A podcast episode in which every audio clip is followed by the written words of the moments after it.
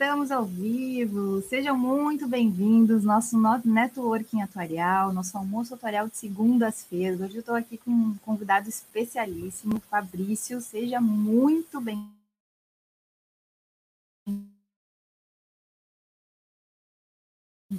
A, a honra que é a gente ter você aqui no canal, para mim, porque eu sei da, da tua qualidade e existem diversos atuários dentro dos que trabalham nas comissões técnicas, no compartilhamento de materiais técnicos que são feitos para dentro de entregas dentro de governo, dentro de instituições, relações dos atuários com a sociedade, nos, nos quais você contribui, nos quais você realmente se dedica.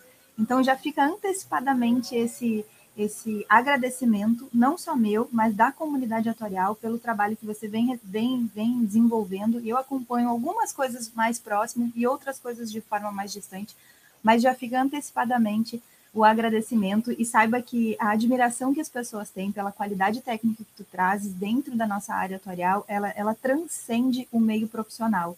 Ela vai além, inclusive, da nossa atuação no âmbito profissional. Tu és um exemplo também na parte pessoal, na parte comportamental.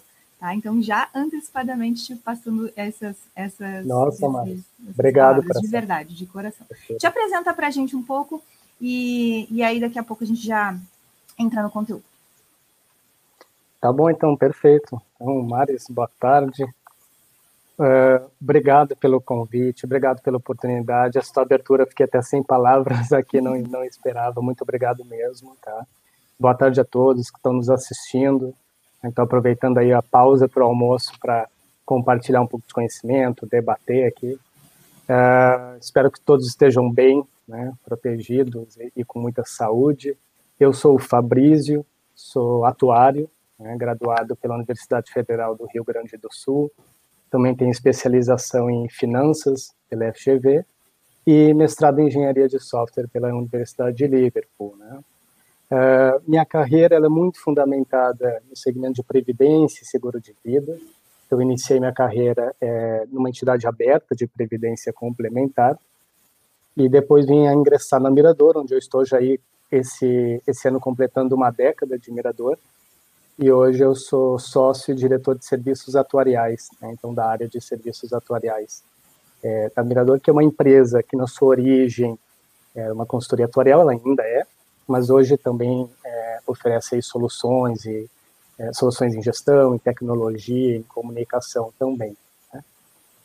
Que é isso, Maris. Muito bom. Olha, a gente já tem várias boa tardes, bom dias, né? Quem estiver almoçando com a gente, Rafael, Michel, querido, Júlia, o pessoal da Mirador está aqui também presente, sejam bem-vindos, o Juliano, Adriana, sejam todos muito bem-vindos. A gente aqui no nosso networking atuarial tem o propósito de realmente fazer a conexão né, de conhecimento compartilhado, networking atuarial para ampliar as possibilidades de entendimento de conteúdo atuarial, da gente fazer um movimento com o objetivo de fazer a, esse impacto na evolução de todos nós como seres sociais, e aí o exemplo que eu trouxe no início do reconhecimento que a gente traz para o Fabrício, transcende a questão profissional, né? Ou seja, como seres sociais humanos com conhecimento de um conjunto de técnicas e de ciência que tenha habilidades para fazer gestão de risco de uma forma bem é, é, pontual, técnica, no formato que permite que a gente crie conexões para solucionar gargalos sociais, empresariais e tecnológicos. Então, esse formato que a gente traz é, do networking atuarial, e eu até queria aproveitar essa semana lá no, no meu Instagram, é, alguém me perguntou, né? Eu botei aquelas caixinhas de pergunta, e alguém me perguntou: ah, como é que surgiu a produção de conteúdo, é, ou a história do, do blogueirinha ou do, do, do, do, youtuber, né? Ou seja, ser, ser uma youtuber.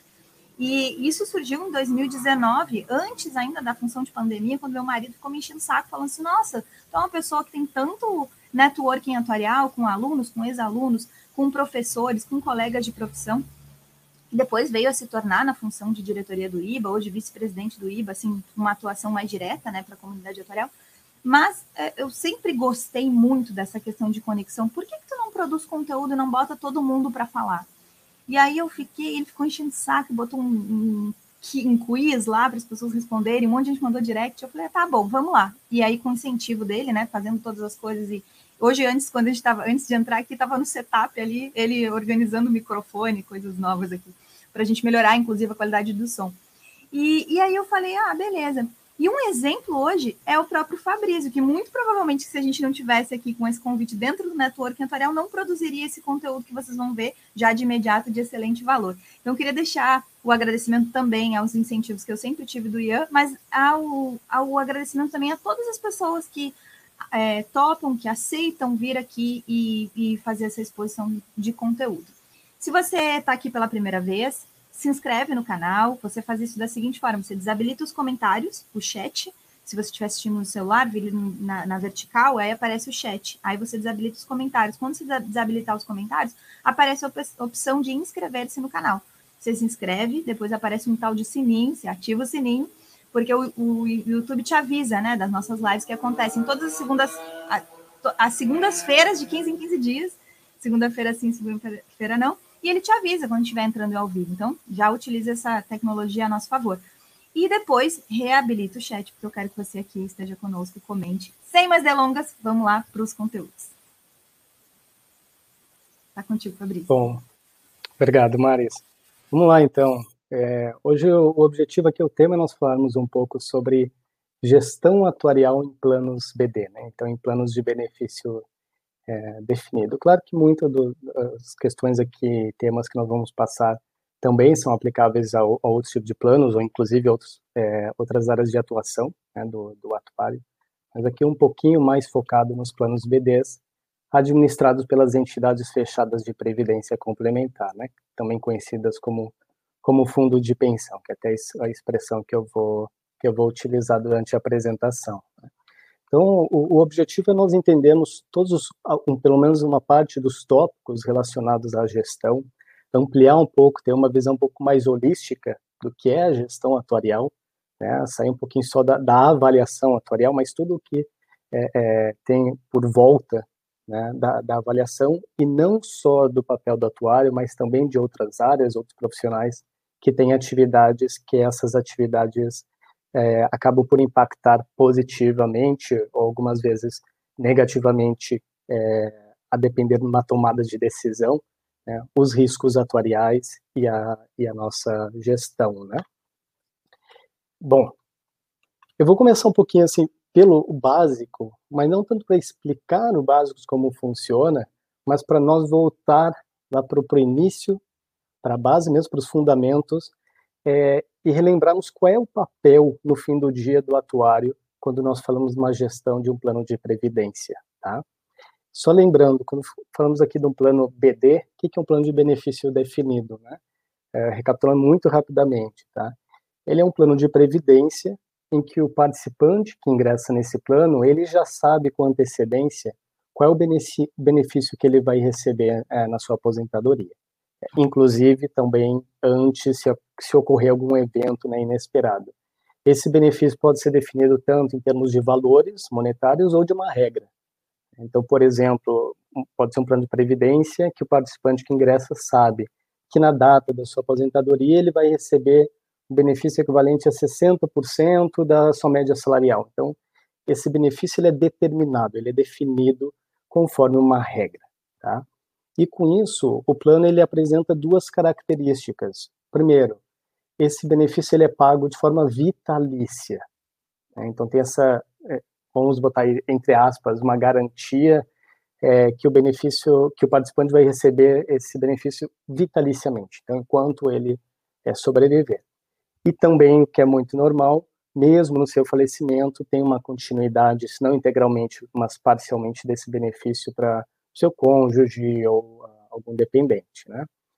E outra característica é como o benefício é definido, né? então já sabe quanto que esse plano vai pagar de benefício, o que não é definido é a contribuição, é o nível contributivo.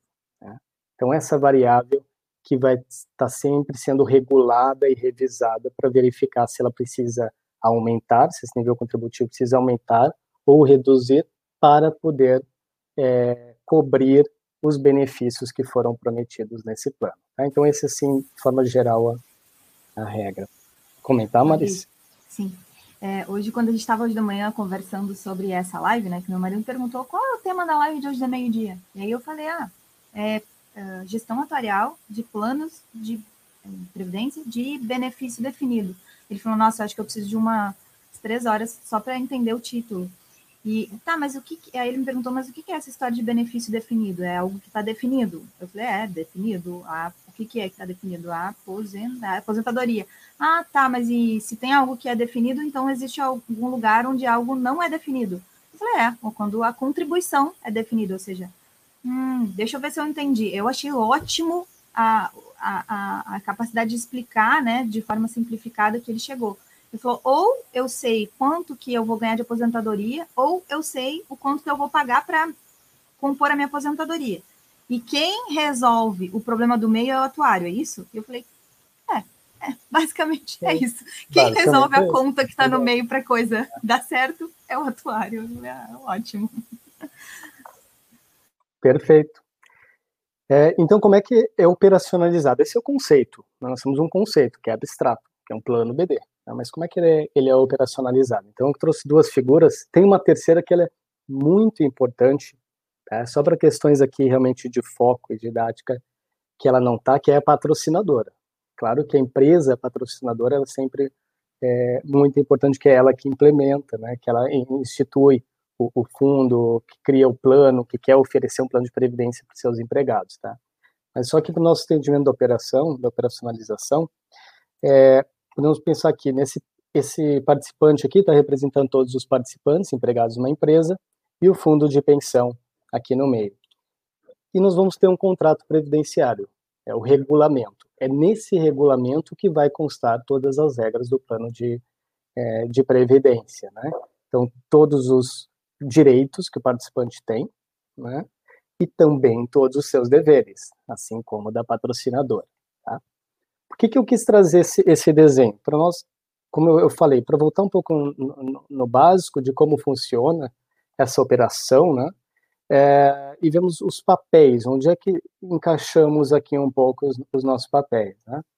Então, pensando é, no participante, o que, que vai ocorrer? Ele vai realizar contribuições para o fundo de pensão, né, periodicamente. A patrocinadora também vai realizar contribuições, né, que vão ingressar aqui no patrimônio dos fundos de pensão. Então, por isso que aqui é o sinal positivo. Então, é, aumenta o patrimônio desse, desse fundo. Né? O que, que o, o, a administração do fundo de pensão vai fazer? Vai pegar esse patrimônio, esses recursos que entraram, né, que ingressaram no fundo, e vai investir eles. Então, vai investir em renda fixa, em títulos públicos, federais, títulos de dívida privada, em renda variável, ações, investimentos estruturados, imobiliário, operações com os próprios participantes, investimentos no exterior, mas vai, vai investir esses recursos. Para o quê? Objetivando um rendimento. Esse rendimento também volta para o fundo, também aqui sinal positivo, é, é, sendo acrescido, né, aumentando o patrimônio do, do fundo. Tá? Eventualmente, o que, que nós vamos ter no, no futuro? Né? É, esse patrimônio vai ter que ser utilizado para dois objetivos, duas funções. A primeira é cobrir as despesas administrativas do próprio fundo. Então, para operacionalizar tudo isso, é, o fundo de pensão precisa contar com, com um quadro de profissionais extremamente qualificados, sistemas, consultorias, pagar taxas, né? É, então, uma parte do patrimônio tem que ser utilizado para cobrir as despesas. E a outra, que esse é o, é o, o principal né, componente aqui, é o pagamento dos próprios, dos próprios benefícios e também os institutos. Né? Então, em algum momento, esse patrimônio vai ser utilizado para pagar benefício. Para quem que vai ser pago? Para aquele participante. Né? Então, aqui nós fechamos o ciclo. O participante ingressa com recursos, patrocinadora também. Esses recursos são investidos, eles geram uma rentabilidade, um rendimento, e esses recursos das contribuições mais rendimentos, em algum determinado momento, volta para o participante. Qual é o, o, nosso foco, nosso objetivo na gestão do fundo? É basicamente fazer essa equação zerar. Né? Então, nós é somarmos tudo que entra e tudo que sai, e tem que dar, ou queremos que dê, zero. Né? Então, o fundo de pensão é uma instituição sem fins lucrativos, não queremos que tenha nem, nem falta, nem sobras. Então, esse é o nosso objetivo. É fácil alcançar esse objetivo? Não. Por que, que não é fácil? Né? Primeiro, uma questão aqui temporal. Tá? É, essa, essa entrada de recurso e saída, ela, ela não se dá de forma concomitante, né? não, não se dá no mesmo tempo. Na verdade, normalmente, entre a saída, entre a entrada e a saída do recurso, nós temos aqui, pode passar 30, 40, 50, 60 anos. Então, nós estamos falando aqui de valor do dinheiro no tempo. Tá? É, e a segunda característica que dificulta bastante, é por isso tem toda uma gestão para tentar alcançar esse objetivo, são as incertezas que temos em relação a esses fluxos. Né? Então, estamos falando, vamos investir os recursos, mas quanto que eles vão rentabilizar? Quanto que eles vão nos oportunizar de, de rendimento? E, novamente, não estamos falando aqui no rendimento para 2021 ou para 2022, estamos falando desse rendimento num período aí de 30, 40, 50 anos. Tá?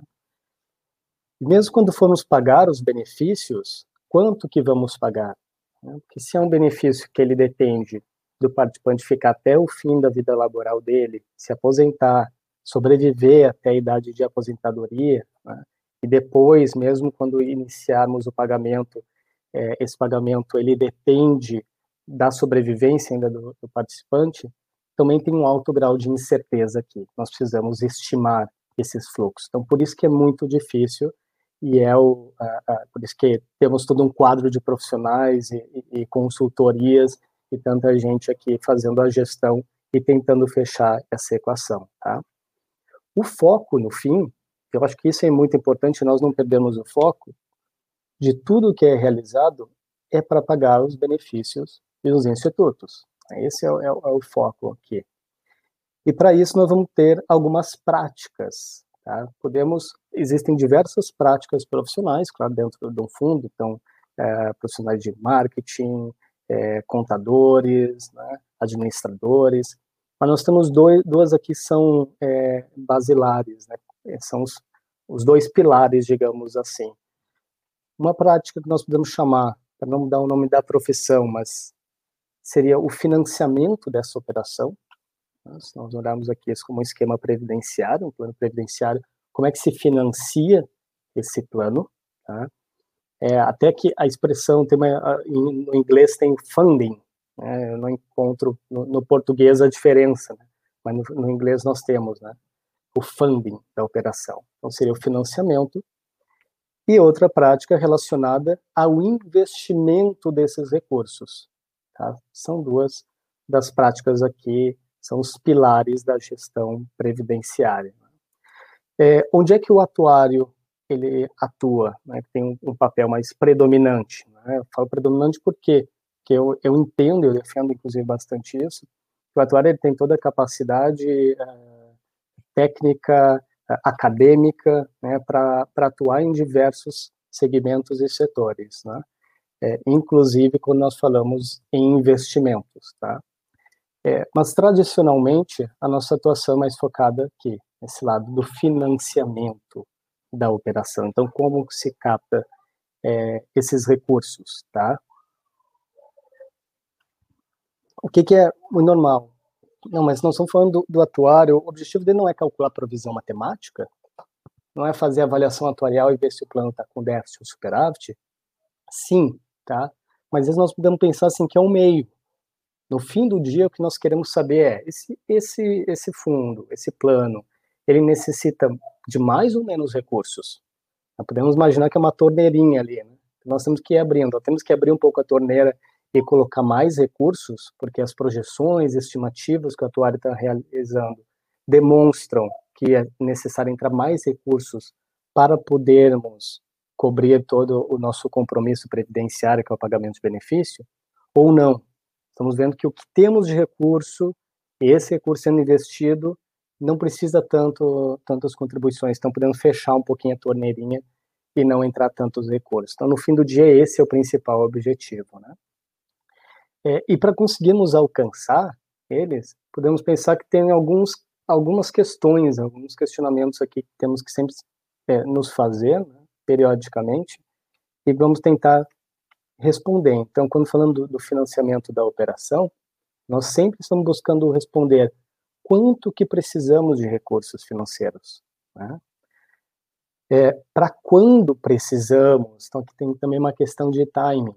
Né? Então, não é, olha, é, eu fiz aqui os cálculos, precisa, é, para podermos financiar essa operação, precisamos de 100 milhões. Tá? Liga ali para patrocinador, participante pede um, um PIX, né, que agora, pede um PIX e, e, e vamos tocar aqui para frente, né? Não, não é assim. Nós sabemos que tem um time, nós podemos esses 100 milhões é, financiar eles num período, né? Também nesses 20, 30 anos, podemos diluir é, esse ingresso de recursos e também temos técnicas para isso, por isso que nós estudamos os métodos de financiamento, né? E também estão sempre querendo responder se precisamos de mais ou menos do que esperávamos. Né? Então, nós estamos sempre fazendo estimativas e revendo essas estimativas. Esse é um ponto muito importante. Né? Fazer o follow-up realmente, é rever a estimativa e verificar. Eu estava estimando X, eu preciso mais ou menos agora, da, com base com, nas minhas novas estimativas. Se eu preciso mais ou menos, por quê? O que, que mudou em relação à minha estimativa anterior? E da mesma forma, as práticas aqui relacionadas ao investimento dos recursos vão estar sempre também é, é, tentando responder por quanto tempo eu vou investir, quanto tempo que eu tenho para investir. Isso é, é, é distingue bastante né, a estratégia que eu vou ter de investimentos. Onde que eu vou alocar esses recursos? Eu posso correr mais risco ou devo correr mais riscos a depender do, do que eu necessito de recursos ou menos. Né, eu preciso ter mais liquidez, eu preciso, eu posso ter menos liquidez. Né, então isso vai variar de plano para plano e da maturidade de cada plano. Né? Qual o retorno necessário? Né? E qual o risco suportado por esse grupo, por esse plano aqui, pela gestão? Tá? É, então, a princípio, assim, parece até que é algo simples, né? mas quando nós vamos tentar responder esses, esses três questionamentozinhos aqui, do quanto precisamos de recursos, para quando e mais ou menos, na verdade, nós vamos ter que ingressar e entender diversos temas e diversos estudos uh, e tópicos que eles ainda, é, além de, da quantidade, eles ainda se conversam e se interrelacionam, tá? Eu vou agora abrir um pouquinho a caixa de ferramentas aqui, tá? Uh, vou botar aqui no, num slide um monte de, de termos, tá? Um monte de terminologia. Então, para quem não está muito uh, acostumado, tá? por favor, não, não não se preocupem, a ideia não é nós ingressarmos com cada um, mas eu vou repassar, pincelar um pouquinho só cada rapidamente, só para vermos a riqueza de conteúdo, a riqueza de desafios que nós temos para conseguir fazer essa, essa gestão. Né? Então, nós vamos estar preocupados com a expectativa de vida. Os meus participantes, eles vivem mais ou menos do que a população geral. Né? Eles estão vivendo mais ou menos do que eles viviam é, o que eu estimava que eles viveriam até o ano passado? Qual é a taxa de reposição que esse meu plano entrega? Será que o participante na data de sua, sua aposentadoria ele vai ter um benefício é, suficiente para poder se aposentar? Ou eu verifico que quando ele chega no momento aposentador, da aposentadoria, ele opta por continuar trabalhando porque o benefício que vai receber não é suficiente para cobrir as suas despesas? qual é a estrutura da taxa de juros, que isso vai afetar o nosso passivo, como é que está a dinâmica do mercado de trabalho, é, o, meu, o desenho que eu tenho do plano está conversando com essa dinâmica, quais as premissas, e aqui nós podemos abrir um leque de, de assuntos, né? Então, quais premissas que eu utilizo na gestão atuarial, como é que eu defino elas, quais os regimes financeiros, método de financiamento, como é que eu calculo as provisões matemáticas, qual a metodologia que eu uso, o sistema, é, quais são as relações do meu plano com a previdência social. É, tem algum impacto, alguma alteração na previdência social, como tivemos agora em 2019 com a emenda constitucional 103, impacta no meu plano? É, patrocinadora, reestruturação em processo de M&A, minha, minha patrocinadora está passando por um, um, processo de reestruturação, está comprando outra empresa ou sendo adquirida por outra empresa, como é que são as políticas de RH, as políticas de previdência, tem compatibilização, vamos estar preocupados com volatilidade, plano de cargos e salários da, é, da patrocinadora, claro, se meu plano tem passa para algum saldamento, migração, cisão, se tem alguma retirada de patrocínio, como é que é feita a gestão de risco é, dentro do plano. Né? Nós temos um processo de gestão de risco, temos um sistema de gestão de risco, como é que é feita a comunicação desses riscos para a diretoria, para os conselhos, fluxo do passivo, etc. Tá? Maris, eu sei que eu trouxe aqui um monte de, de, de tópicos, né? mas a ideia é realmente isso, mostrar como nós temos para responder aquelas questões, nós temos que passar por diversos temas aqui e diversas discussões, tá? Nessa, nessa linha da gente entender a complexidade do assunto e entender a correlação e o quanto é, a gestão estratégica, o olhar estratégico que a formação em ciências atuariais nos, nos ressalta, né? Porque às vezes eu digo que muitas das pessoas que se interessam por ciências atuariais historicamente, pelo menos na minha opinião prática de professora de mais de mil alunos, é, muitas pessoas que já que se interessam pela ciência atuarial, elas já trazem como bagagem um olhar mais de previsão, um olhar mais de gestão de longo prazo. E eu não sei explicar muito bem o porquê, mas quando as pessoas se interessam por essa área, além de gostarem muitas vezes da parte lógica, da parte de matemática, da parte dessa de previsão, né? Não, mas eu, quando. Tem muito, muitos alunos têm histórico de ter descoberto a ciência setorial e terem quase que uma certeza que era essa linha. E aí, quando se deparam com um arsenal de possibilidades que existem para fazer previsão, para fazer correlação, com a profundidade da estatística que a gente precisa estudar, é o ápice, porque a gente pode aplicar uma habilidade que eventualmente a gente já construiu ao longo da vida, ou construiu, construiu através das nossas experiências, nos aprofundar durante a graduação e trazer depois para a prática profissional. Então, assim, para nós atuários, quando tu trazes essa, um monte de, de, de, questões, a gente diz, nossa, que bom que é complexo, né? A gente tem que olhar essa complexidade e dizer assim, que bom que é complexo e que bom que a gente tem as técnicas para desenhar essa complexidade. Então, eu tenho certeza que todos os atuários que estão aqui estão assim, é isso aí mesmo, olha como é difícil, olha como que a gente faz é, é, é complexo. É isso aí mesmo, é bom, que bom que é complexo, né? Eu vou aproveitar a interrupção para falar que eu vou colocar nos comentários do canal do Telegram. Quem quiser ter acesso a essa é, publicação, essa, esse material depois em PDF, eu sempre disponibilizo lá no canal do Telegram, eu vou colocar nos comentários. Quem não está lá, fica o convite aí. Beleza, perfeito.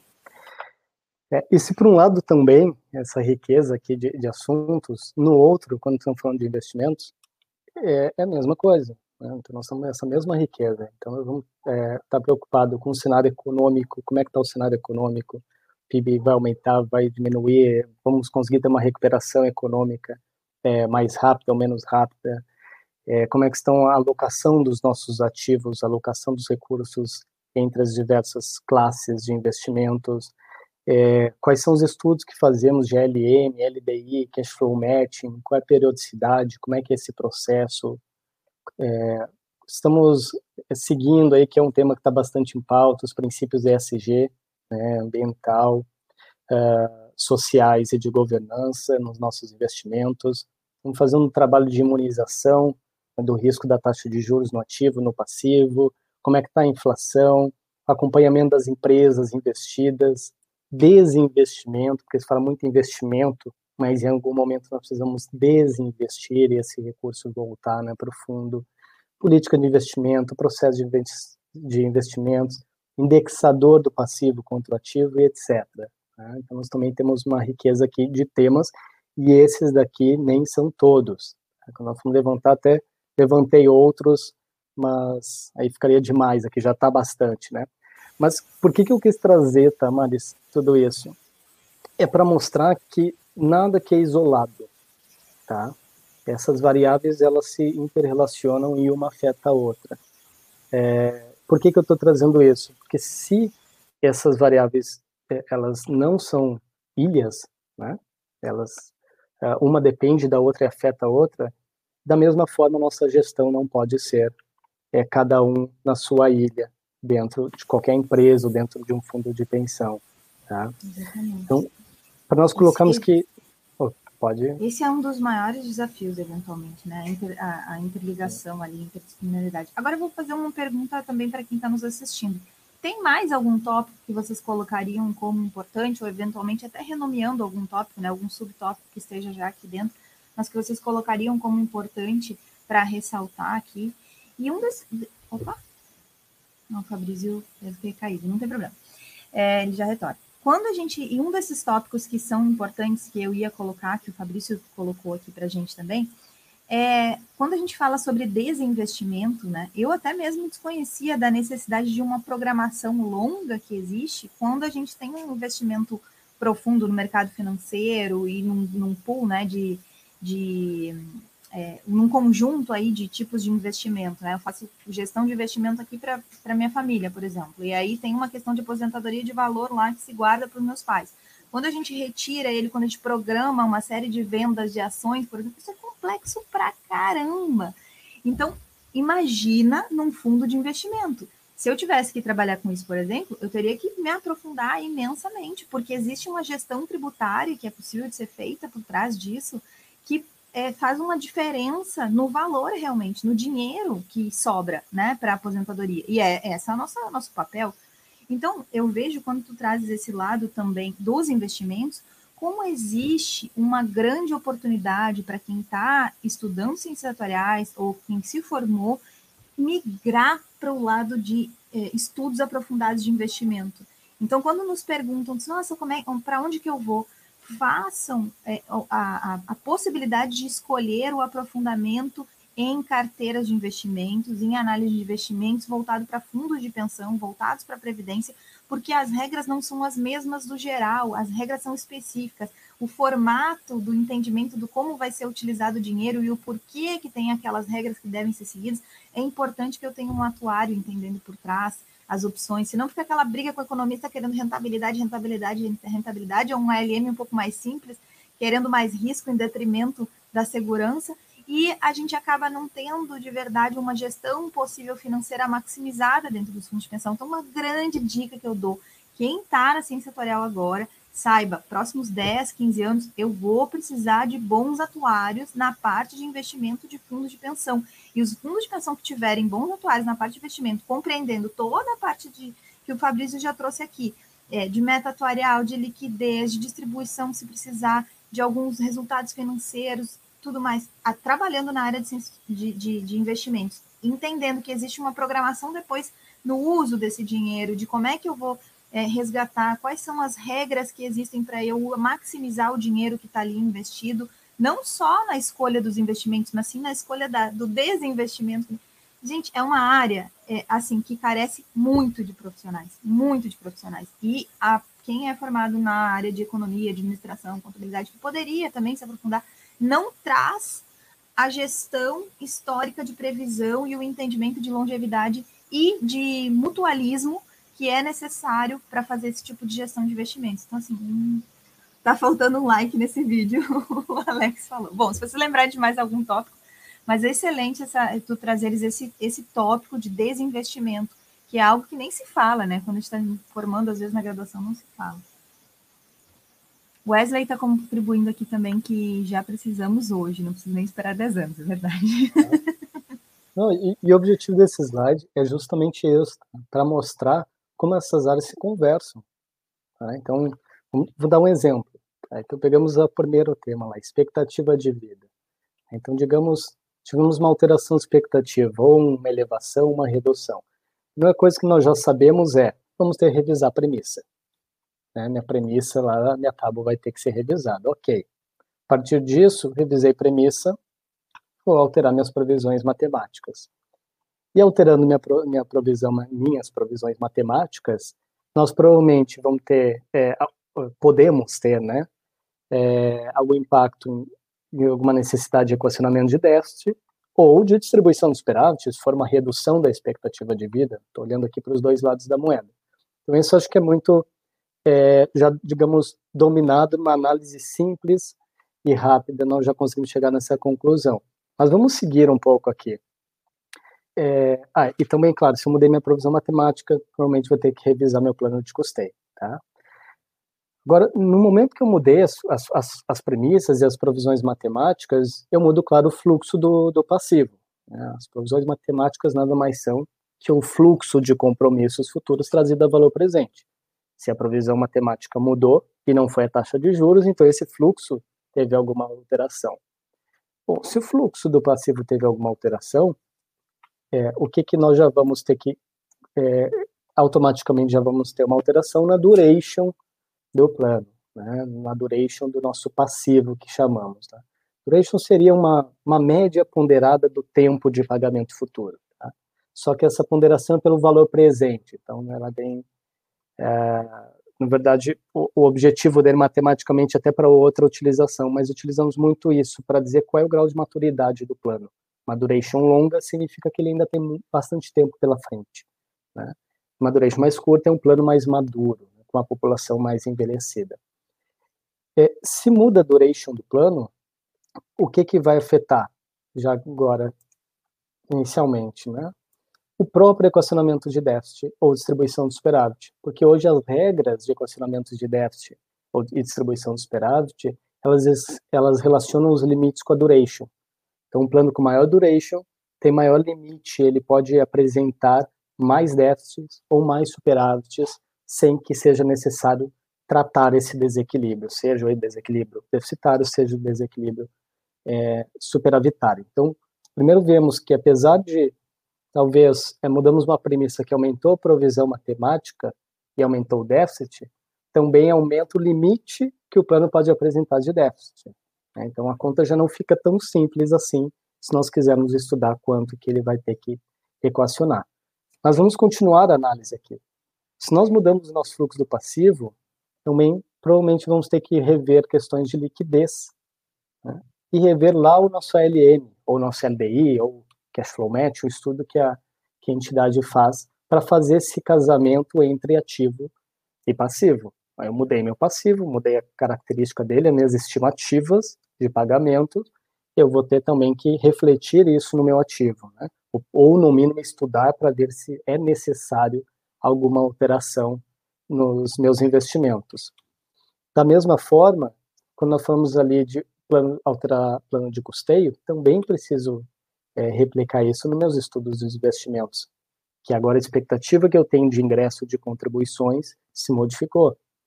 Se equacionar déficit ou distribuir superávit, a mesma coisa, tudo eu preciso voltar lá para os investimentos para verificar. Vou ter que distribuir um superávit, então tem uma parte do recurso que eu preciso de maior liquidez, né, que eu vou ter que no curto prazo é, distribuir ele. Né? É, também, quando falei ali de mudou duration, se a entidade usa alguma ferramenta, né, uma técnica de imunização entre do risco ali de taxa de juros entre ativo e passivo, também precisa revisitar seus estudos para verificar agora com essa nova duration se precisa alguma alteração nas suas técnicas, né? E tudo isso, no fim do dia, o que, que pode é, ocorrer de é, verificar que necessita uma é, uma alteração na própria alocação dos ativos. Em decorrência lá da expectativa, alteração expectativa de vida, né, percorri todo aqui um caminho e cheguei à conclusão que eu preciso fazer alguma alocação, do, é, alguma realocação né, dos meus ativos. E se fizer, por fim, se fizer essa realocação, revisão da alocação dos ativos, provavelmente vai ter impacto lá na minha premissa de taxa de juros. E aqui nós poderíamos continuar. Bom, se mudar a premissa de taxa de juros, o que, que agora vai mudar? Né? Da mesma forma, então, só fazer um outro exercício olhando para o outro lado, mudou o cenário econômico. Tá? Agora estamos vendo que, em decorrência dessa alteração do cenário econômico, temos uma expectativa, talvez, de inflação é, mais elevada. Né? Então, o que, que já temos começado a discutir? Bom, se vamos ter inflação, qual inflação? O que, que eu quero dizer com isso? Não existe uma inflação, nós temos indexadores né, que, que acompanham uma cesta de, de bens e serviços para medir é, a inflação, né? Tá? mas algum desse indexador vai ser mais é, impactado do que outro? Essa inflação está sendo causada por quê? Uma inflação de, de demanda? Uma inflação de custos? Nós estamos falando de dólar aumentando, as commodities, o, preço das commodities aumentando. Porque se for isso, talvez possa ter um descasamento, que é o que nós verificamos em 2020 e provavelmente agora 2021 também, né? O IGPM é, subindo bastante, enquanto o INPC e IPCA num nível menor, né? É, isso também pode causar um problema, né? que quando o, o, indexador do passivo, então como que nós reajustamos os benefícios, sempre tem algum indexador para reajustar esse benefício, ele pode estar correndo diferente do indexador que nós temos nossos investimentos, né, principalmente nos títulos públicos federais que são indexados, em sua maioria, pelo menos as novas aquisições, ao IPCA. Tá? Se mudou uh, o nível expectativa de inflação, também podemos ter impacto em premissa atuarial. Né? Nós temos uma premissa que é o fator de capacidade, o fator de determinação, que ele varia de acordo com a expectativa de inflação futura. Né? Se muda a premissa, novamente, muda a provisão matemática, muda, é, pode ter impacto em equacionamento de déficit, distribuição de superávit. É, se temos essa expectativa de inflação, talvez vamos ter que revisar nossa alocação dos ativos. Revisar a alocação dos ativos é, exige também revisar nossa própria taxa de juros, a premissa. Tá? É, se tem, novamente, repetindo, uma expectativa de um nível inflacionário maior, talvez a própria estrutura termo da taxa de juros vai ser vai se alterar. Nós estamos vendo o Banco Central é, agindo aí e elevando as, as, taxas, né? E também as taxas de longo prazo estão abrindo. É, se muda essa estrutura termo, também vamos ter impacto na nossa premissa, né? Hoje a taxa de juros ela tá depende ali de uma média das estruturas a termos. O que, que eu estou querendo mostrar com isso? Que todos esses esses tópicos aqui eles se relacionam né, de alguma forma ou de outra.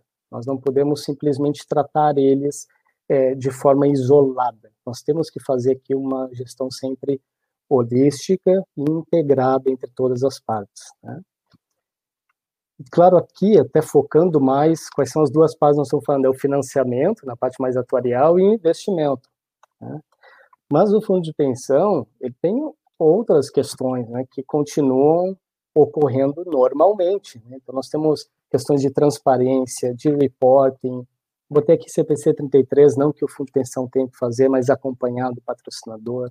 Questões de compliance, uh, conselho deliberativo, fiscal, diretoria executiva. Então, formar bons conselhos, diretorias, é, fazer uma boa gestão baseada em risco, uma boa comunicação com os participantes, contabilidade, cálculo de cotas, auditorias, fiscalização, tribunais de contas, CGPAR, quer dizer, é, ainda tem muita coisa acontecendo né, em paralelo e todas elas importantes. Aqui não é nível de qual é mais importante do que a outra, né? Até porque, ó, voltando lá para o início, no fim do dia nosso objetivo é pagar benefício, né? Então, se, se o fundo pensão não faz uma comunicação boa, não tem uma transparência boa, talvez ele vai ter no futuro algum risco de demanda judicial. Se tiver demanda judicial, né, a gente vai ter uma revisão de um benefício, vai pode ter algum impacto em provisão matemática, né? Até estou vendo Nossa. o comentário do. Os gaúchos estão dominando, dominando é. a live de hoje aqui, mas o Carlos comentou realmente. E, uhum. e ele colocou né, que entende que está abrangido nas provisões a questão da, da demanda do, do passivo judicial, mas é, é, é uma grande preocupação, merece um estudo aprofundado, principalmente se a gente enxerga especificidades do fundo de pensão ao qual a gente está se referindo. Podem acontecer, inclusive, eventos específicos, eventos legislativos, como o próprio Fabrício está falando, é, históricos aí, importantes que, se, que, que são uh, possíveis de acontecer, né? E o Dani está colocando que é, já está vendo a sofrência atuarial aí pontuada, mas ele é. adicionaria as atualizações legais, e aí já estão, já, já, estão aí na tela também alguns comentários, né? Resoluções, instruções, portarias, né? Além do que o Carlos já colocou. Então, tá, tá complexo mesmo. É. É. Então, dentro disso tudo, qual a importância da avaliação atuarial? É. Então, no momento, nenhum momento nós falamos do tema avaliação atuarial. Então, qual é a importância dela? A avaliação atuarial ela vai nos dar uma foto da situação financeira, econômica e atuarial do, do plano. Então, ele vai dizer, com base do que nós temos de conhecimento hoje, Né? Qual é a foto, quais são as perspectivas que eu tenho aqui para esse, esse plano? Né? E dessa forma, a avaliação atuarial ela acaba sendo o principal instrumento da gestão atuarial. Tá?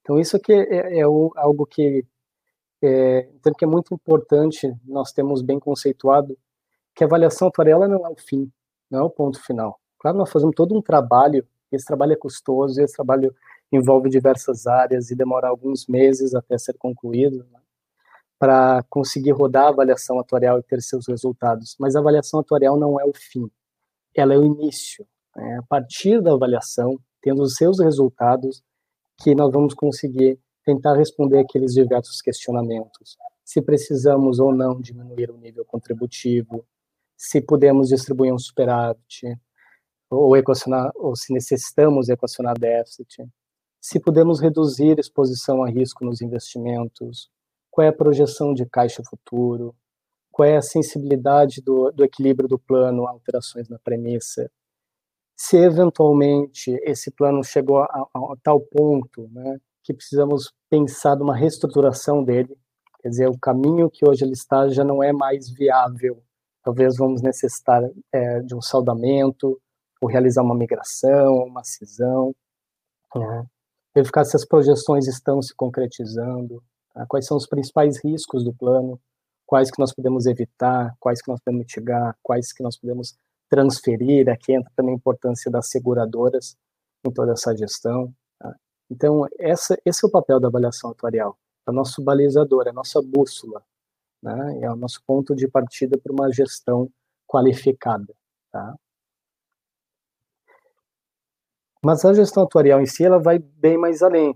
Então, tem como o balizador ali a avaliação atuarial, mas a gestão, ela perpassa todos aqueles itens que nós colocamos ali em tela, né?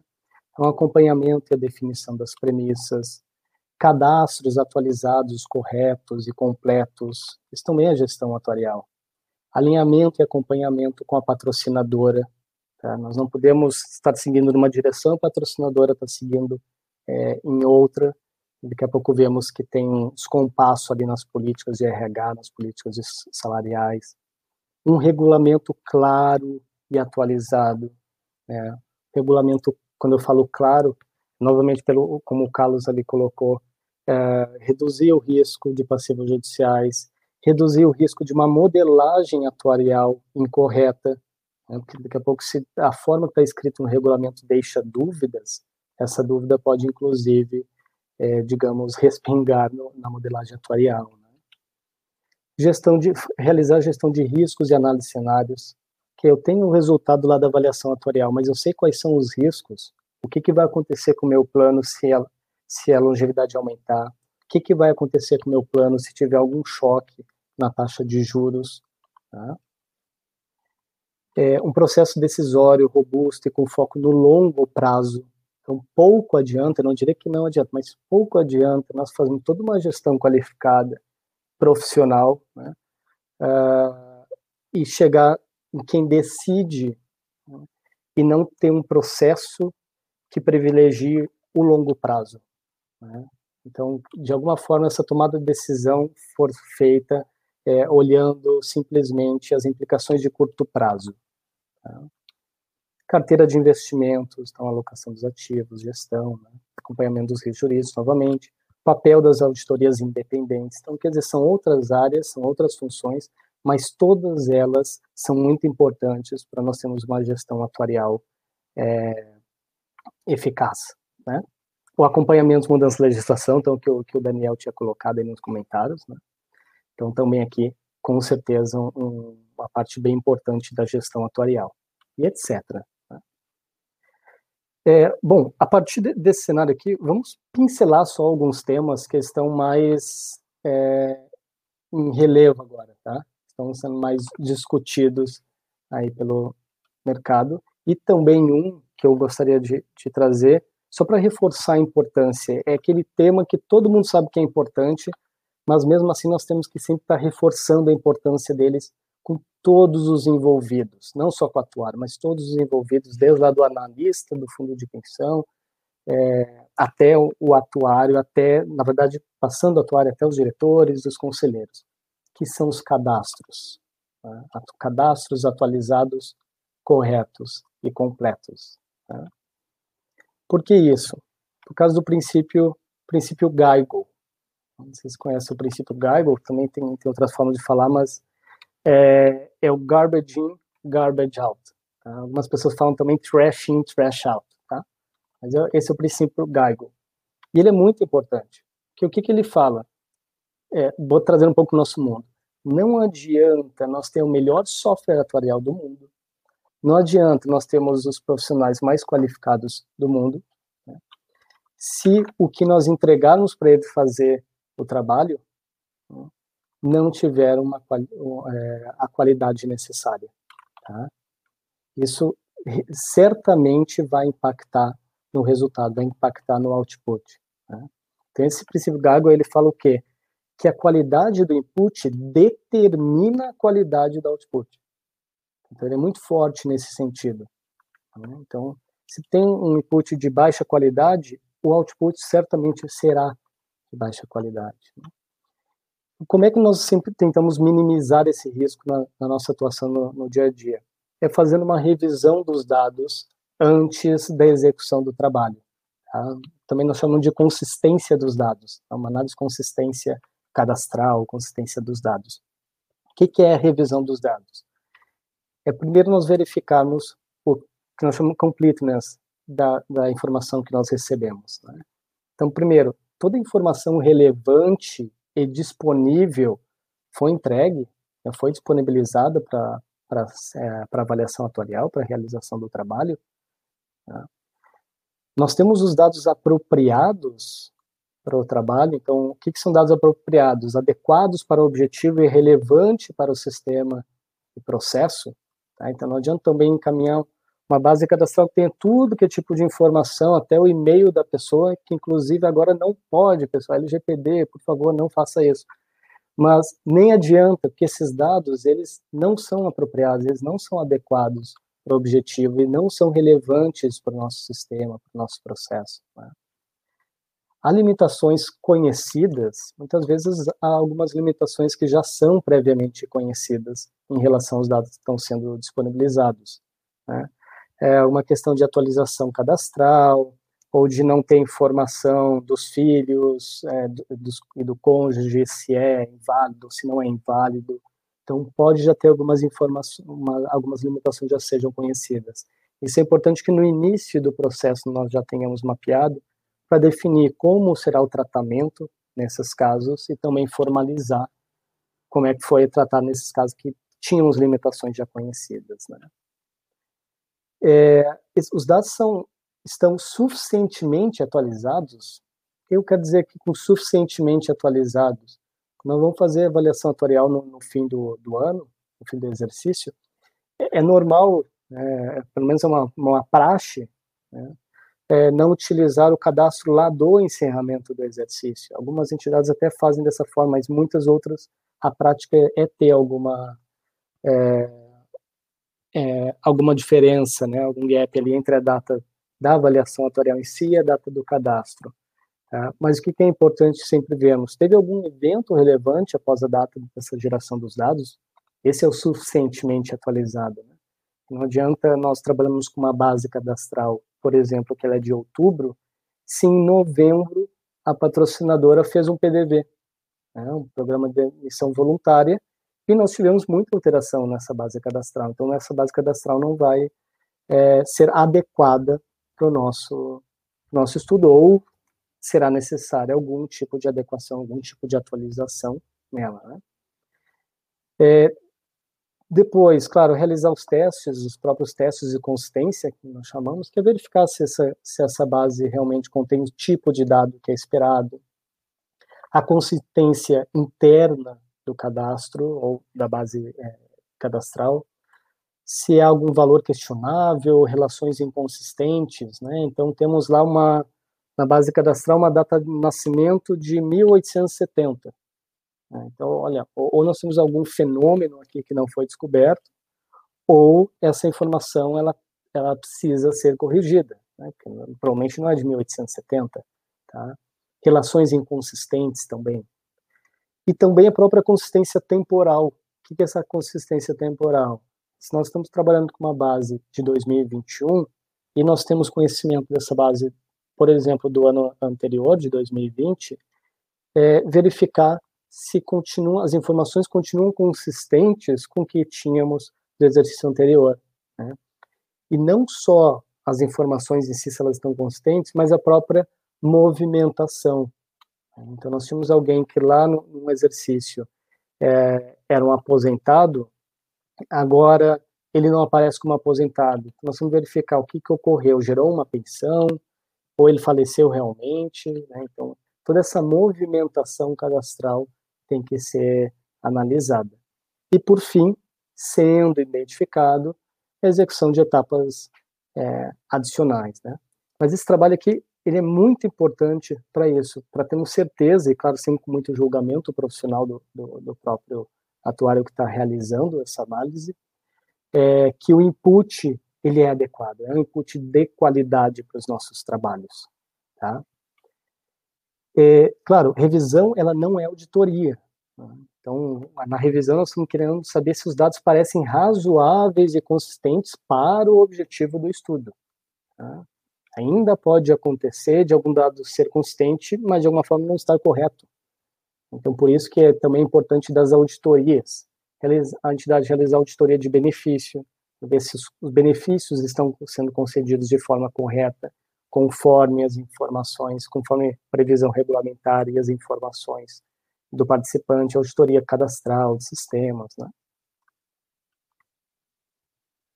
Nesse, nesse sentido de consistência, de base de dados, eventualmente a gente é, pode estar falando, por exemplo, aqueles registros onde a idade do, do filho é maior que a idade do pai nos cadastros, ou de outras inconsistências, mas essas são as que mais saltam aos olhos, né? Quando a gente passa, dá uma passada rápida é, na base de dados e algumas conferências, tem algumas, assim, evidentes de que indicam uma necessidade maior, e como tu bem, maior de, de verificação, né, e de adequação para de, de, dizer assim, ah, não, não dá nem para começar o trabalho, eu preciso primeiro Sim. ter uma consistência aqui.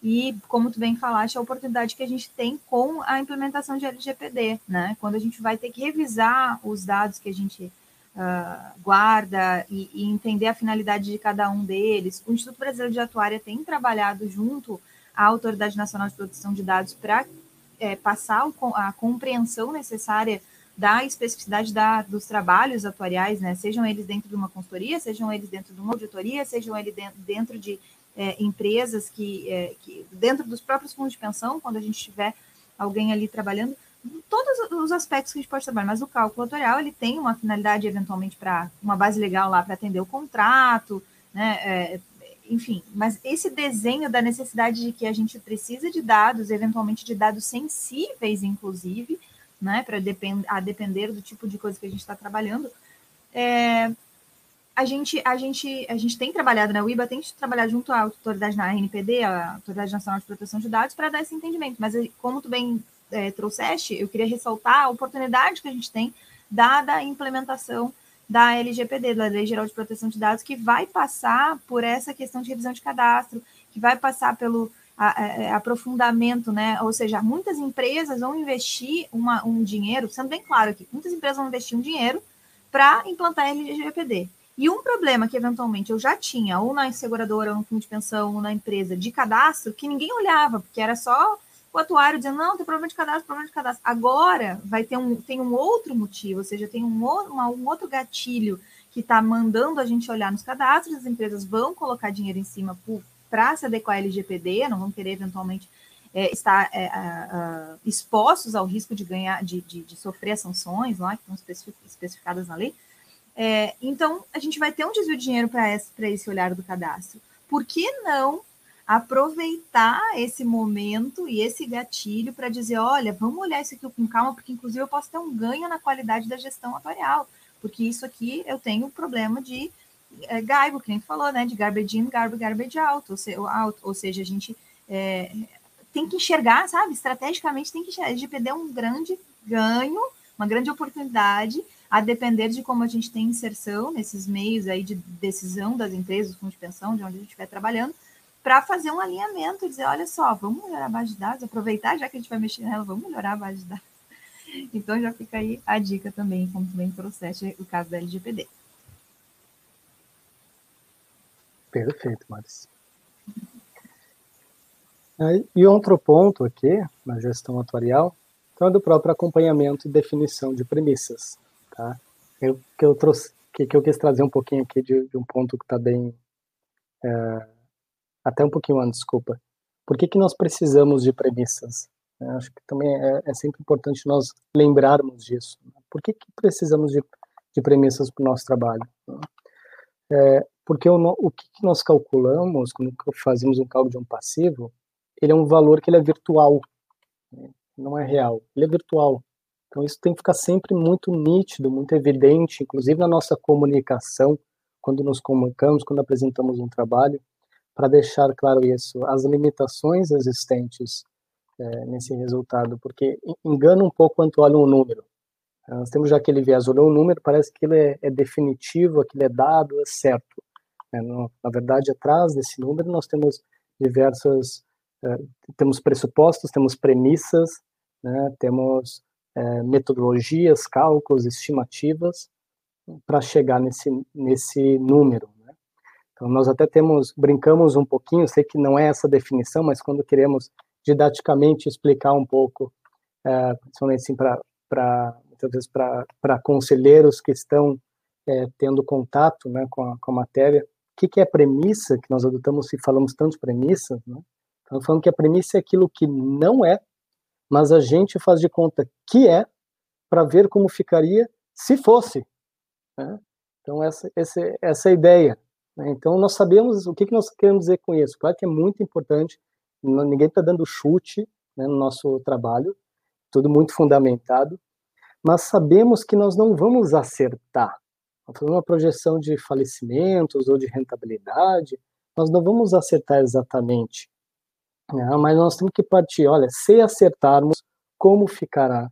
Para partir disso tomar decisões. Então isso que é o, o mais importante, é, é, mais importante é tomada de decisão. E para tomar decisão nós precisamos ver cenários. Né? Aí que o cenário que vamos construir é aqueles que nós entendemos, né, que é o mais provável. É nossa melhor estimativa, é o melhor cenário que nós conseguimos é, estimar com base nas informações disponíveis e nas técnicas disponíveis. Né? Mas ele não deixa de ser um cenário. Tá? Então, isso é, é muito importante. É, e na gestão atuarial do plano de previdência, utilizamos basicamente é, dois conjuntos de premissas. Um conjunto que são premissas para a projeção do fluxo de caixa futuro. Nós precisamos projetar quanto que vamos pagar a cada ano de, de benefício. Então, para isso, precisamos de tábua de mortalidade, para definir qual é a estimativa que eu estou utilizando de expectativa de vida, né, por quanto tempo que eu vou pagar esse benefício, né, e outras premissas sempre relacionadas à projeção do fluxo de pagamentos, tá? ou de recebimentos também, né, mas é o fluxo de caixa do plano. Quanto que ele vai pagar, menos quanto que ele vai receber. Tá? E o outro conjunto, que na verdade é um conjunto de um só, de um só elemento, que é o valor do dinheiro no tempo, que é tendo esse fluxo de caixa futuro, vamos trazer ele a valor presente, para isso nós precisamos adotar uma taxa de desconto, tá? que aqui na, na legislação nós chamamos de taxa de juros real, mas é uma taxa de desconto. Tá? Essas premissas, novamente, elas não são definidas do nada, todas elas são bem fundamentadas por estudos. Tá? As premissas relacionadas à projeção de fluxo, temos o estudo de aderência. São estudos são realizados a cada, até a cada três anos. Né? Vai depender também da prática da entidade, do fundo de pensão. Né? Eles podem realizar anualmente, por exemplo. Mas, por legislação, nós temos o prazo de até três anos.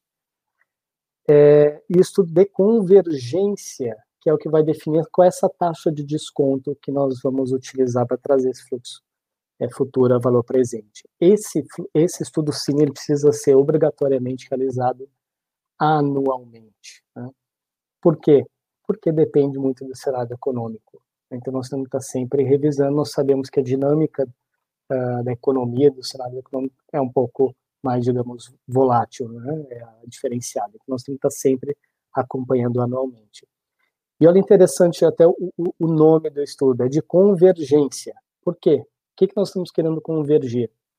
A taxa de desconto que nós vamos utilizar no cálculo do passivo com a taxa de investimento que estimamos que o nosso, que o nosso ativo vai rentabilizar. Então, essas taxas elas precisam conversar, elas precisam convergir.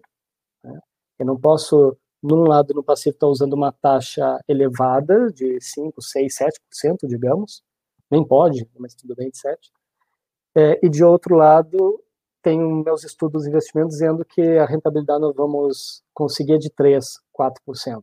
Elas estão incompatíveis, elas não estão convergindo. Tá? Então, o que, que nós temos aqui de alguns tópicos aí, é, quando falamos, principalmente agora para 2021, desses estudos, que vão ser bastante discutidos. Primeiro, Covid-19. Né? Então, o impacto da, da Covid na expectativa de vida é, dos brasileiros. E estou trazendo porque certamente isso vai ser um tema, um tópico, né, um tema de discussão uh, em quase todas as entidades e reuniões e, e conselhos. Né, entendimento de como a, a pandemia impacta no plano, principalmente aqui, nosso foco no passivo atuarial. Tá?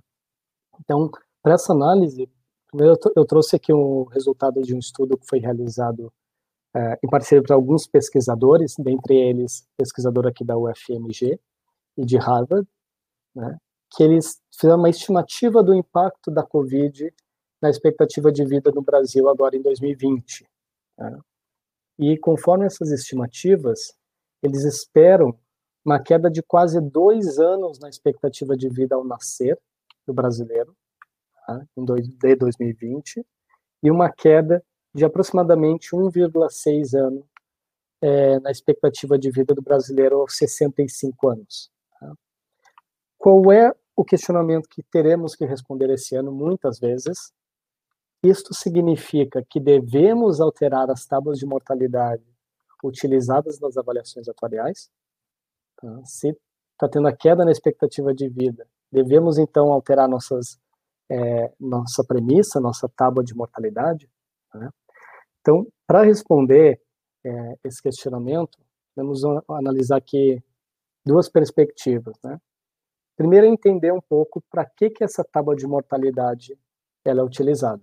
Tá? Então, se botarmos aqui numa linha do tempo, tá? onde aqui no centro tem a nossa database da avaliação atuarial.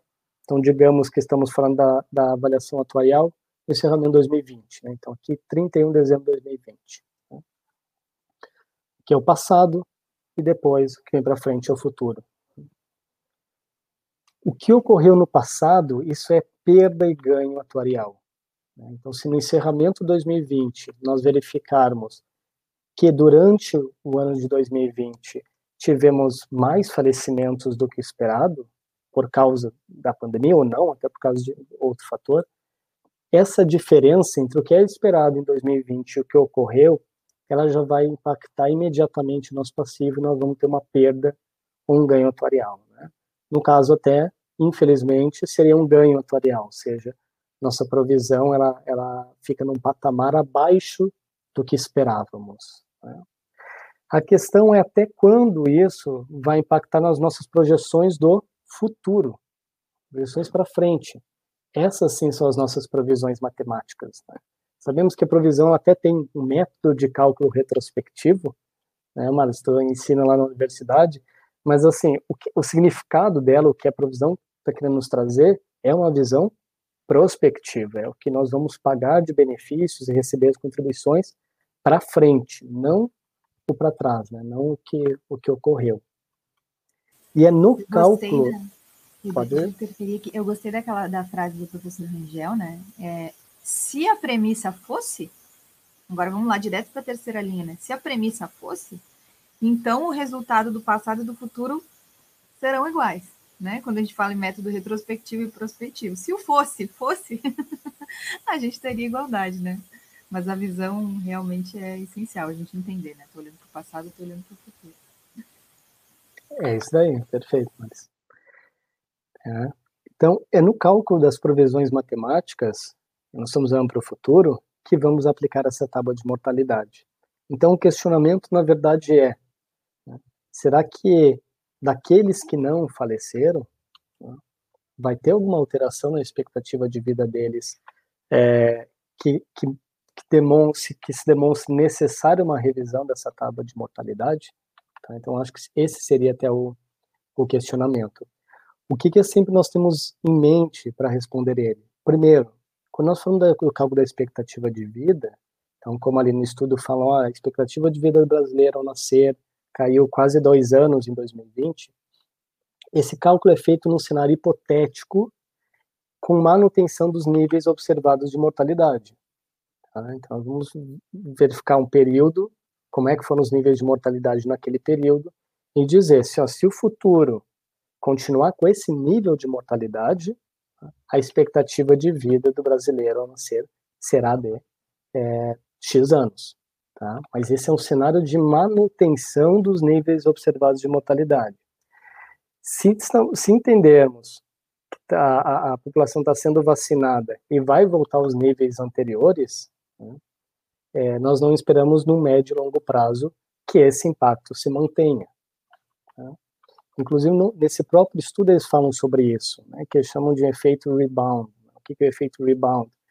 É sempre quando tem alguma pandemia, alguma uma guerra, né, tem essa queda de, da expectativa de vida, e seguida, ela é seguida por uma elevação da expectativa de vida. Então, ela volta aos patamares, justamente porque esse cálculo ele é feito com esse cenário hipotético de manutenção dos níveis observados. Se acabou a guerra, não se observa mais aquele nível, a expectativa de vida tende a voltar uh, para o que era antes, ou até continuar se levando, que é o que nós estamos verificando em todas as últimas décadas, né?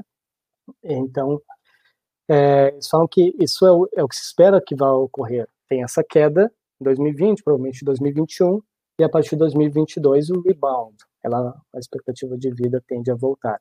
Eles colocaram só alguns poréns que os pesquisadores entendem que no caso do Brasil, principalmente, é, esse, esse efeito ele vai ser um pouco mais longo, ele vai demorar um pouco mais para ocorrer. Né? Por quê? Porque nós ainda estamos no pico da pandemia, né? A vacinação ainda está tá sendo feita muito lentamente. Tivemos uma grande disrupção nos serviços primários de cuidado com a saúde. Então, as pessoas não foram fazer consultas, uh, fazer exames preventivos, né? Então, já tem estudos, inclusive, é, mostrando isso, né?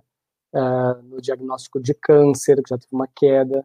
Isso, qual é a tendência? Que as pessoas, então, vão ser diagnosticadas já com as doenças é, em um nível mais avançado, tá? Isso também reduz a, a expectativa delas é, de sobrevivência.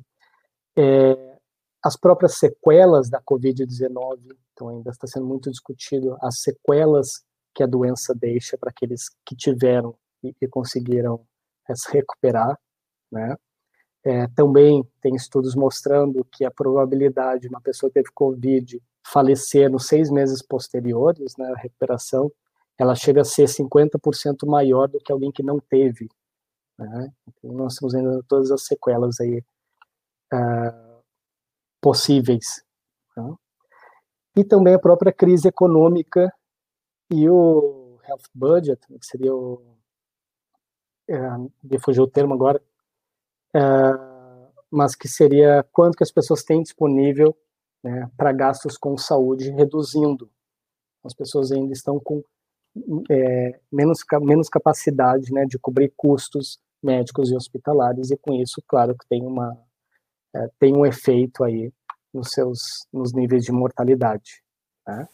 Sabe que a gente viu alguns estudos é, mostrando que a população ela cancelou menos do que se esperaria os planos de saúde né? E isso é uma boa notícia, porque se a gente tivesse um grande cancelamento de planos de saúde, por exemplo, dentro desse efeito de um percentual reduzido para gastos com saúde, estariam o fato das pessoas não estarem gastando com o plano de saúde e dependendo do Sistema Único de Saúde, por exemplo, no Brasil.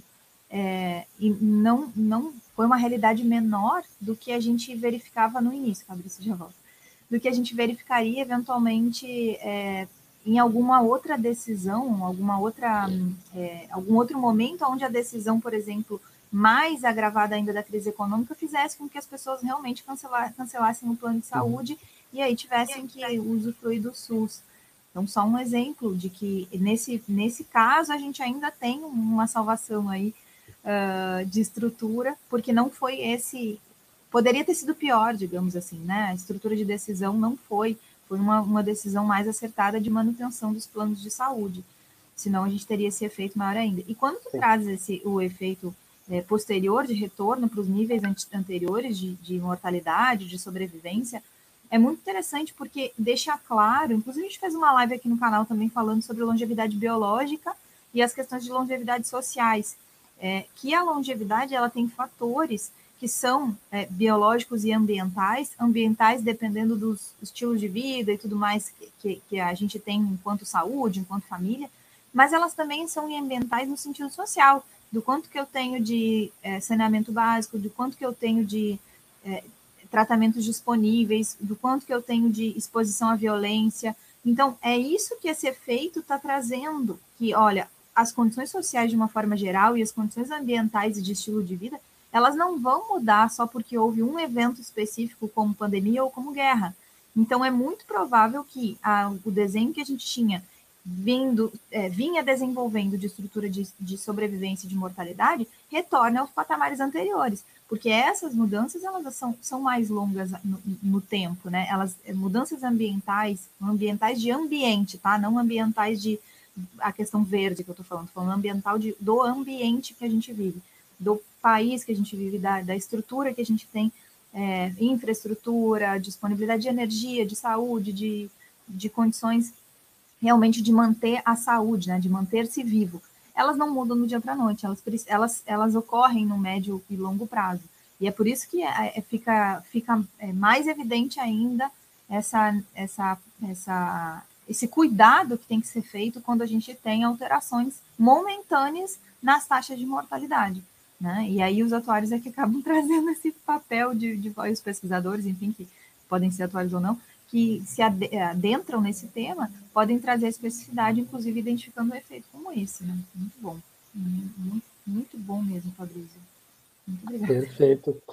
E assim, outra questão que quando nós falamos do, do próprio efeito da pandemia é que ele não é homogêneo. Né? Mesmo quando nós analisamos no Brasil, aqui estou falando Brasil, média, se for pegar por regiões, por cidade, por classes sociais, ele, ele é distinto. E a mesma coisa ocorre, Marius, num plano de previdência. Tá? Então, vai ser diferente um plano de previdência que tem mais participantes ativos daquele que tem mais ou só tem. Temos planos só tem aposentados e pensionistas. É diferente dependendo do, da área de atuação. Se é um plano de previdência vinculado a uma instituição financeira, né, que colocou todo mundo em home office, em distanciamento social, tudo mais, e outra do, do setor é, elétrico, né? Então, os próprios impactos, eles precisam sim, ser analisados é, tomando como, a, a, como, como base né, a realidade de cada plano, da estrutura deles, da estrutura, da própria característica do seu grupo, da patrocinadora, né? mas sempre tendo como plano de fundo isso que coloquei aqui, né? essa distinção entre o que, que já é passado e o que, que nós estamos falando do futuro. Né? E até quando que esse futuro vai ser efetivamente impactado é, por uma mudança momentânea. Né? É, bom, seguindo ainda aqui falando um pouco sobre premissas, temos a discussão da taxa de juros. Tá? Então, hoje, quando nós falamos da taxa de, de juros no plano de previdência BB, é, que esse estudo, estudo da convergência, né, de convergência que realizamos anualmente, que buscamos sempre, então, fazer esse, é, entender qual a estimativa, qual a perspectiva de rentabilidade dos nossos investimentos é, e buscar uma taxa que fique convergente, fique casada com essas perspectivas, né? Então, isso é um estudo gerencial, né, que é realizado com base uh, nas melhores estimativas da entidade, seus temas, seus uh, consultores, mas a Previc também ela dá alguma uma banda, ela coloca alguns limites, por isso do slide aqui do, do limite, que é o ETTJM. Tá? O que é ETTJM? É a média das taxas da estrutura de juros uh, no Brasil, né, vinculadas a, aos títulos da NTNB nos últimos cinco anos. Né? Antes até era três anos, depois foi alongado esse período para cinco anos. O que, que, é interessante notar quando nós falamos da ETTJM? Claro, ela nos dá a taxa máxima, né? então nos dá esse limite aqui, qual, qual o máximo que o, que o, uh, que o plano pode adotar de taxa. Isso não significa que o plano tem que adotar essa taxa, é diferente, para dar um máximo. Né? Mesmo assim, os profissionais área de investimentos precisam fazer os estudos e projeções para verificar qual é a taxa é, que realmente reflete a realidade da sua carteira de investimentos. Se essa taxa ficar abaixo desse máximo, ela pode adotar é, a taxa. Né? Se ficar acima, aí sim ela precisa de uma autorização específica da Previc.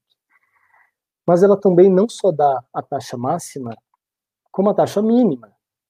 Né? Então ela, ela, constrói uma banda, na verdade, né? tanto máximo como a mínimo. Né? Por isso que eu botei aqui no slide aqui o, a foto da, do limite de velocidade, que nós sempre estamos preocupados com o limite máximo. Né? E claro, tem que ser a nossa maior preocupação, tá? não estou querendo dizer que não seja isso. Mas também tem um mínimo. Então, na, legislação brasileira, tu tem que ficar sempre, não pode é, ficar abaixo de 50% da velocidade máxima. Né? É porque assim como se tiver muito rápido, né, então ultrapassar aí o limite máximo pode estar colocando em risco né, ou as pessoas, ou no caso do plano de previdência, sua própria estrutura está correndo muito risco, né, talvez não vá conseguir entregar aquilo, vai ter um problema futuramente muito maior. Se tiver muito baixo, também é um indicativo de risco. Tem alguma coisa errada. Por que, que é tão baixo no teu caso? Né? Por que está trafegando numa via de 80 km por hora a 20? Tem alguma coisa que é específica e, e tem uma fundamentação para isso? Ou o carro está com problema, ou o próprio uh, quem está dirigindo também está apresentando alguma condição que não deveria estar dirigindo ali. Então, por isso essa preocupação, não só com o máximo, mas também com o mínimo. Tá? Fabrício, eu sei que já entrou aí em estrutura termo, mas o, o Carlos trouxe, né, sobre as ocorrências desse período de pandemia devem ser excluídos dos estudos. Aí fazendo assim alinhamento, né? De quando eu estou pensando em longo prazo e tal, realmente nesse sentido excluídos, nesse sentido de depois de ter feito a análise, depois de ter entendido o impacto, depois de ter feito a gestão da ocorrência real, né, realizada ali, realmente faz sentido com esse efeito trazido aqui, é, que realmente a gente tem esse cuidado. É, pode ser trabalhada como uma variável instrumental dos estudos, o Bruno falou. E além disso, é uma uma, como é que é? Magda Lise trouxe parabéns pela live. O assunto tratado com ênfase na gestão dos planos com viés técnico de fácil entendimento. Mas vamos lá, estrutura termo da taxa de juros. Então, beleza, perfeitos comentários também, do Carlos quanto do Bruno.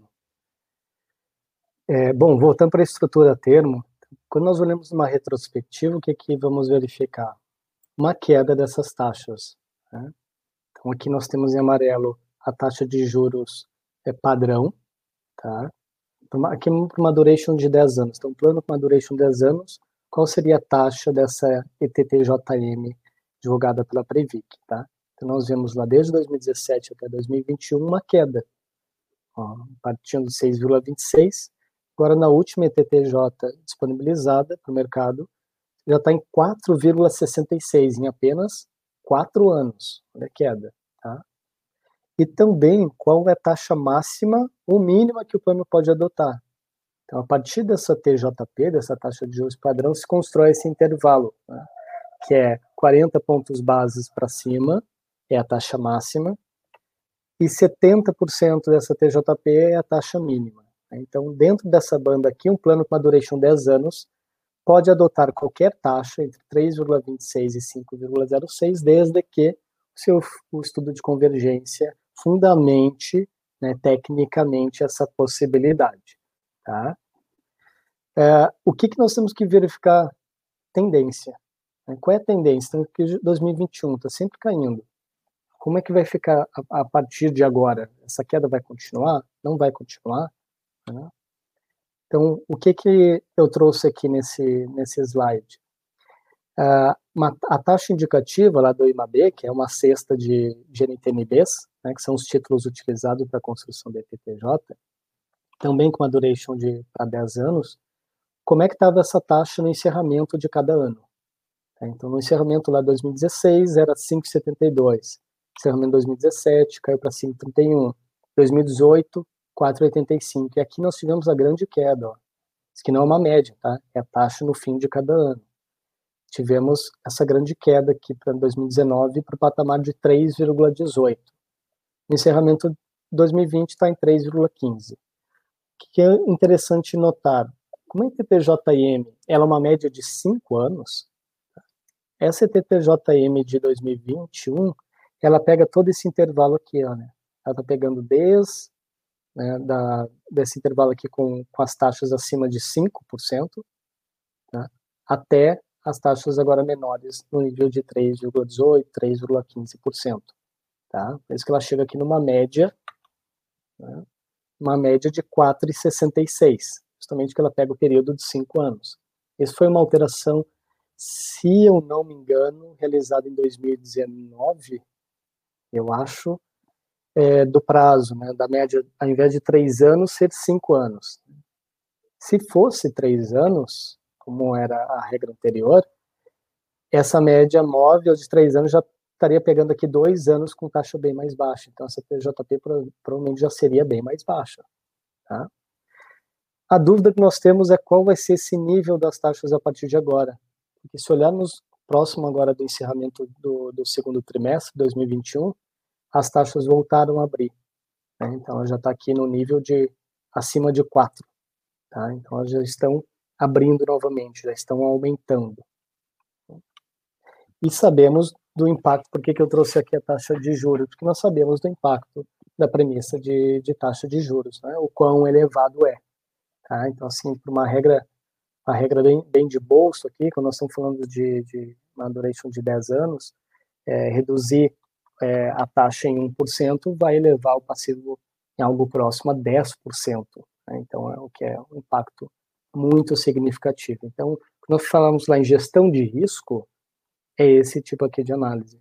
É vermos, ok, eu tenho as taxas para esse ano. Eu recebi lá da Previ, que a, a tabela, tudo bonitinho, para a taxa desse ano. Mas eu já tenho que ficar olhando, né, um, um, olho aqui nesse ano e o outro já olhando em 2022, em 2023, qual é a tendência, o que, que, vai, o que, que vai ocorrer, né? Qual é o caminho aí que mais provavelmente nós vamos ter que trilhar, tá?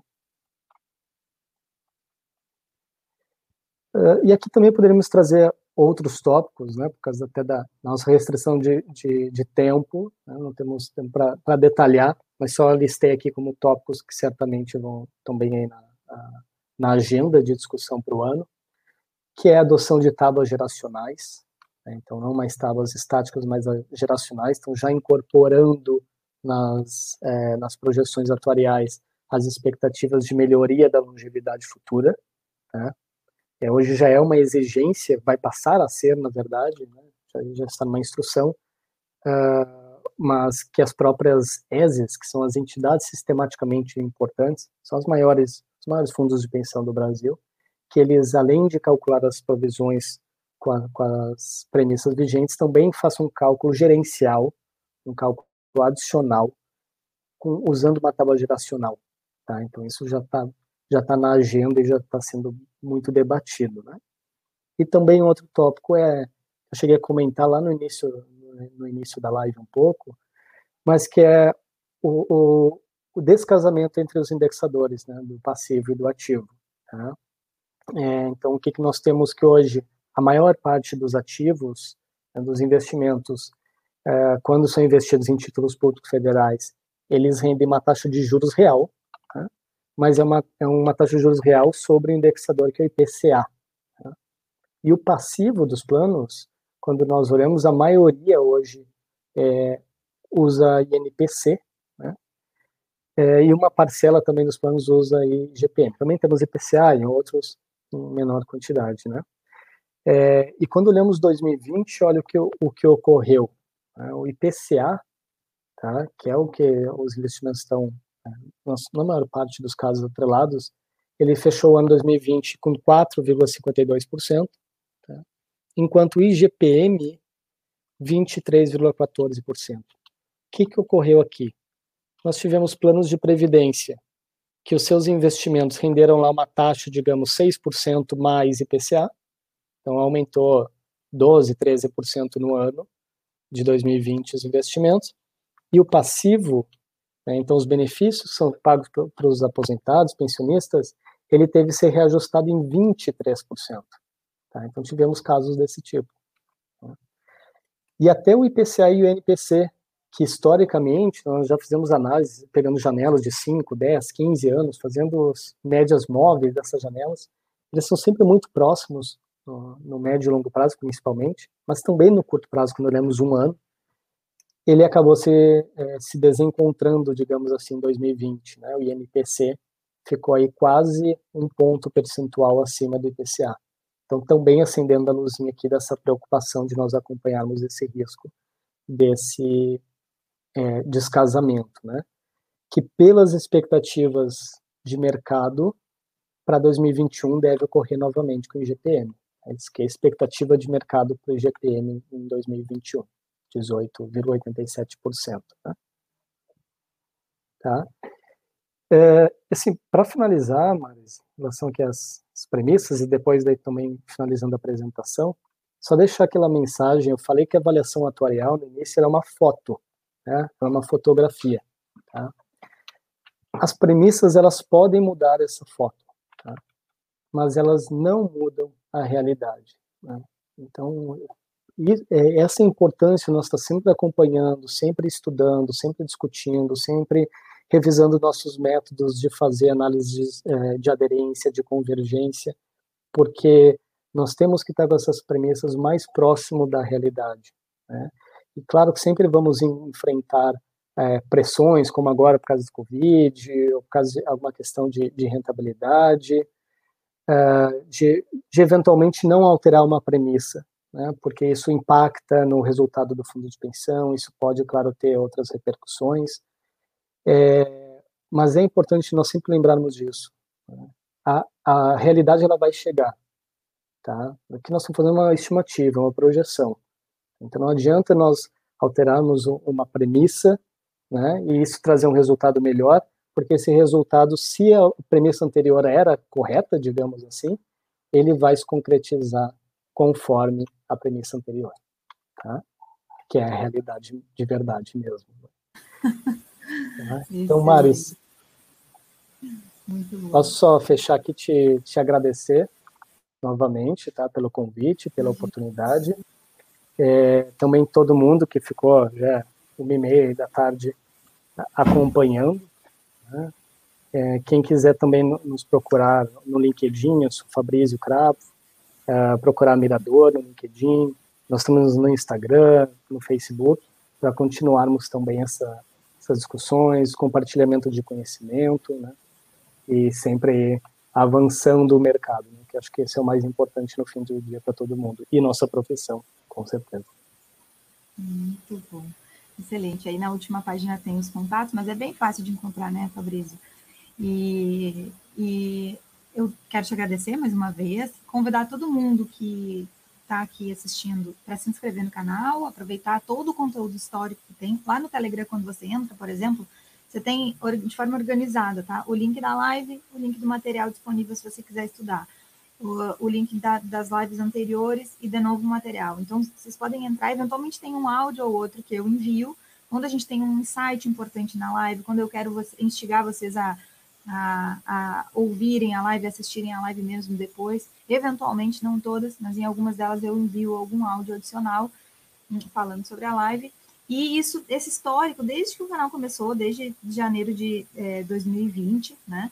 uh, tá todo lá. Então você pode entrar, tá tudo de forma super organizada, uma plataforma gratuita, então fica o convite para vocês entrarem no canal do Telegram do Atuário de Gestão de Risco, é t.me barra atuariais, bem simples, pode botar no navegador t.me, t, sem mudo, né, ponto .me, eu botei o link nos comentários também, t.me, me, barra atuariais, super simples, é, do Telegram, e aí vocês têm acesso a tudo isso. Fabrício, muito obrigado. Todo mundo que esteve aqui conosco, fica mais uma vez o convite para se inscrever no canal do YouTube, na, não nessa quinta, na próxima segunda-feira, na outra. Nós estamos, estaremos aqui no nosso almoço atuarial e nos vemos online, Fabrício. Muito obrigada. Obrigado, Maris. Obrigado a todo mundo. Um abraço.